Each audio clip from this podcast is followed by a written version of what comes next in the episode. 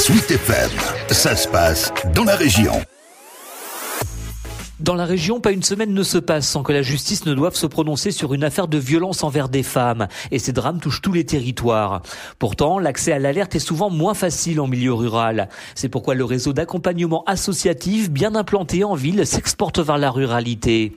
Laure Guillaume est coordinatrice du planning familial en Loire-et-Cher. Il y a le fait de la violence subie au sein du domicile, mais il y a aussi la ruralité, c'est-à-dire un manque de transport en commun, par exemple. Si on n'a pas le permis, et si on a le permis, ça aussi un coût de pouvoir se déplacer. Où sont les sièges des associations, c'est-à-dire à Blois principalement. Donc euh, de pouvoir avoir des professionnels formés à ces questions qui viennent vers euh, les publics est d'autant plus important pour répondre à ces besoins. Et pour y répondre concrètement, il s'agit de s'appuyer sur les espaces France Service. Il y en a 23 aujourd'hui en Loire-et-Cher, essentiellement répartis dans les chefs-lieux de canton.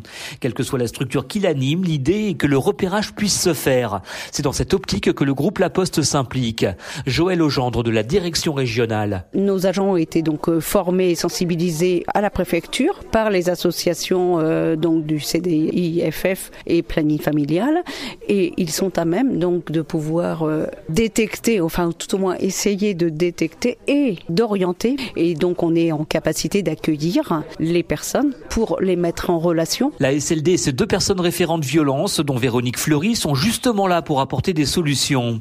Et comment cela? En formant les gens autour, en formant les médecins, les pharmaciens, les mairies à repérer ce qui se passe et à pouvoir leur transmettre à elles l'information et en leur donnant des lieux aussi où elles vont pouvoir se rendre et rencontrer quelqu'un et sortir et se décaler de cette situation de violence-là. Si elles sont repérées par exemple à la poste ou par le médecin, elles seront informées que à cet endroit-là, à ce moment-là, on va pouvoir les recevoir et les accompagner et leur proposer des solutions. Aux associations ensuite de prendre le relais, comme le fait France Victime avec des compétences bien précises qu'expose Edith de Lyon. C'est l'accompagnement plutôt judiciaire sur les mesures euh, de protection, le téléphone grave danger, le bracelet anti-rapprochement et puis euh, tout l'accompagnement euh, juridico-judiciaire et l'accompagnement de soutien psychologique. Toujours pour aller vers ces femmes qui sont plutôt isolées, plutôt vulnérables et qu'elles puissent avoir elles aussi un accompagnement qu'elles n'ont pas dans la proximité. Encore une fois, le but est d'endiguer encore mieux ce fléau que sont les violences envers les femmes.